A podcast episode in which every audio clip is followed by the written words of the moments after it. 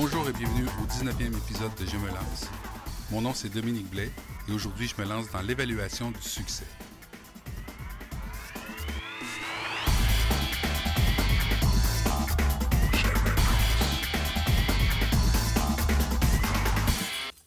Le premier point, ce serait la nature des responsabilités.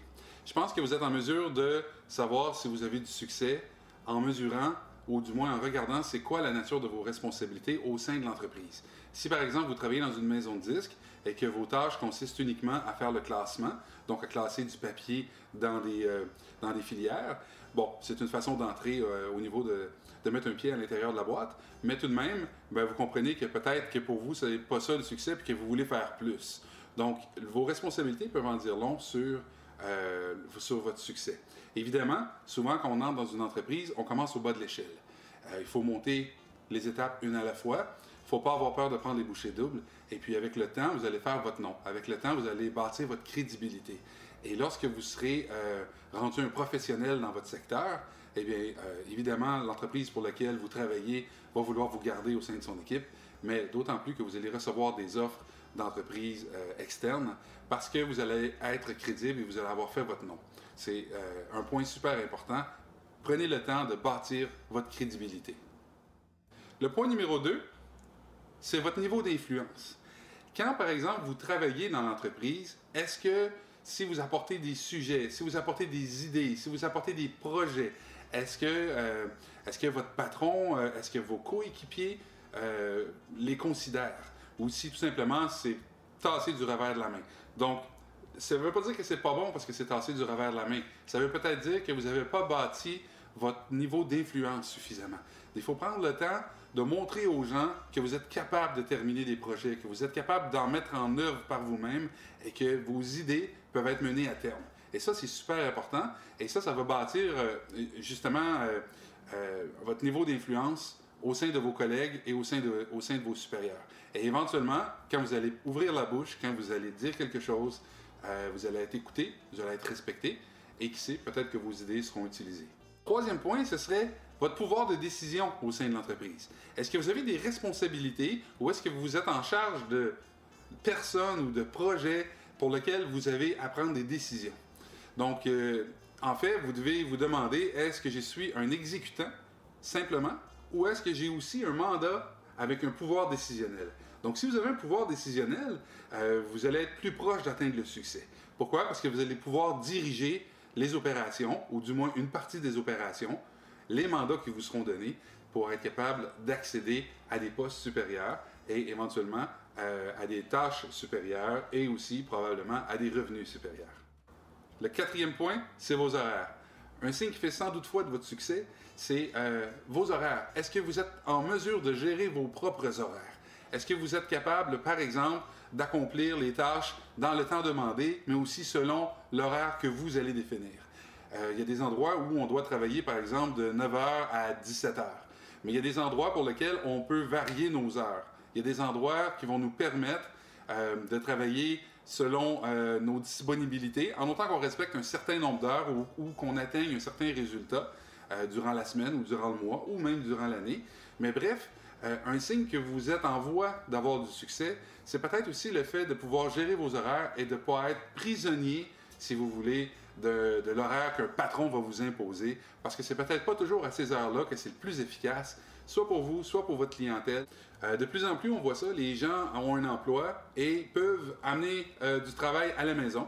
Et puis ça, c'est un signe aussi qui pourrait être comme, comme quoi vous avez du succès au sein de l'entreprise. Lorsque votre patron vous accorde d'aller travailler à la maison, euh, bon, ça peut être une bonne, ça peut être une très très bonne idée, autant pour lui que pour vous, parce que vous aurez à ce moment-là la possibilité, encore une fois, de gérer vos horaires, mais aussi peut-être d'être plus productif. Évidemment, ça prend de l'autodiscipline, parce que si vous êtes du type d'être à la maison et de passer votre temps à faire autre chose que travailler, ben à ce moment-là, vous n'obtiendrez pas les résultats et votre succès va s'éloigner. Donc, qu'est-ce qui va faire que vous allez être efficace en télétravail? C'est de bien planifier, c'est de vous organiser. Euh, si vous êtes en mesure de planifier votre journée, vous prenez là, tous les matins, vous prenez 15-20 minutes là, pour planifier ce que vous allez faire dans votre journée. Vous essayez de couper toutes les distractions possibles et vous vous donnez des temps pour relaxer, évidemment. Parce que ça, c'est une autre chose qui peut arriver. Quand vous travaillez à la maison, vous pouvez tomber dans une espèce de cycle qui fait en sorte que vous travaillez toujours et en bout de ligne, vous êtes plus efficace. Donc, pour demeurer efficace, vous devez travailler un certain nombre de temps.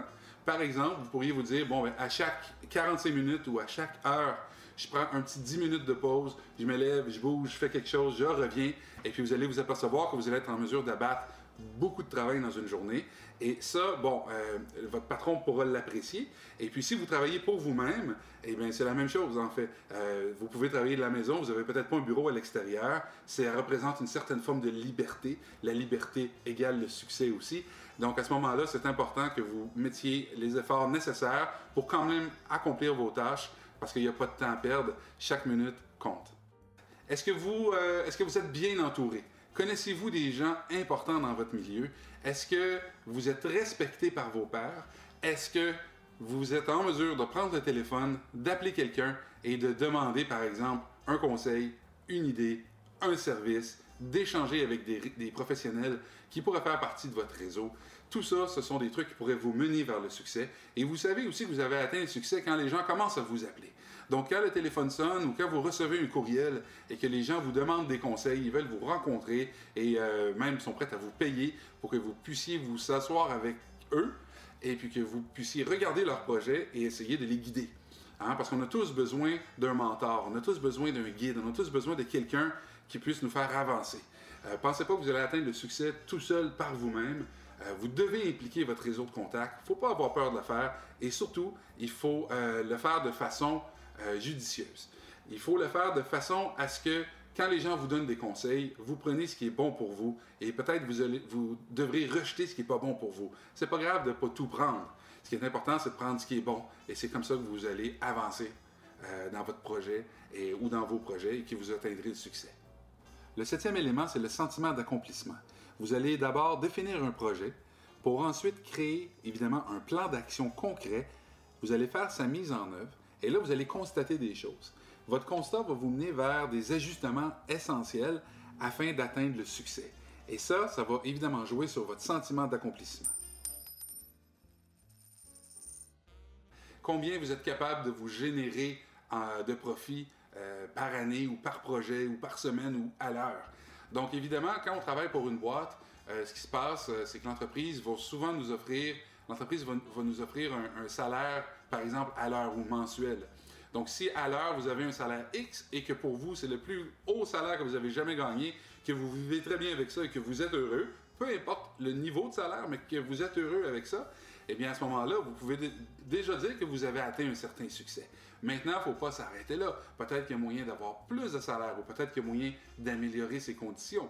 Euh, mais reste que vous devez garder à l'esprit que lorsque vous travaillez pour une entreprise, vous êtes limité par la capacité que l'entreprise aura à vous payer. Et ça, ça vous donne un petit plafond là. Maintenant, si vous travaillez pour vous-même, euh, bon, il faut évidemment avoir la fibre entrepreneur, mais si vous travaillez pour vous-même, la seule limite, c'est vous. Donc, vous devez déjà, déjà définir combien vous valez, pas nécessairement à l'heure, mais c'est quoi votre rapport par rapport à un projet X. Donc, si par exemple quelqu'un vous demande de faire un mandat euh, pour, par exemple, régler euh, un truc, ben, vous devez d'abord essayer de voir combien de temps ça va vous prendre, mais plutôt d'essayer de mettre un salaire à l'heure, vous devriez plutôt dire, OK, l'entreprise qui m'embauche pour faire ce truc-là, euh, qui me donne le mandat, qu'est-ce que lui, ça va lui rapporter? Donc, si vous jugez que ça va lui rapporter un million de dollars, ce ne serait pas une bonne idée que vous lui chargiez 300 dollars. Hein? Donc, ça semble logique quand je dis les chiffres comme ça. Par contre, euh, les gens vont essayer plutôt de vous avoir à l'heure, de vous avoir sur des mandats restreints. C'est à vous d'évaluer l'impact de votre, euh, collaboration. Euh, maintenant, avec le temps, encore une fois, je reviens au truc du départ, avec la crédibilité, avec le réseau de contacts que vous allez, établir, avec votre efficacité, la manière dont vous allez travailler, vous allez être en mesure de charger plus cher, donc de faire de plus grands profits et du même coup, le faire en moins de temps ce qui va vous permettre d'aller chercher plus de clients ou de développer des projets pour vous-même qui vont être beaucoup plus payants à court ou à moyen terme. Merci d'avoir écouté cet épisode et n'oubliez pas que vous pouvez toujours visiter notre plateforme au www.jemelance.ca.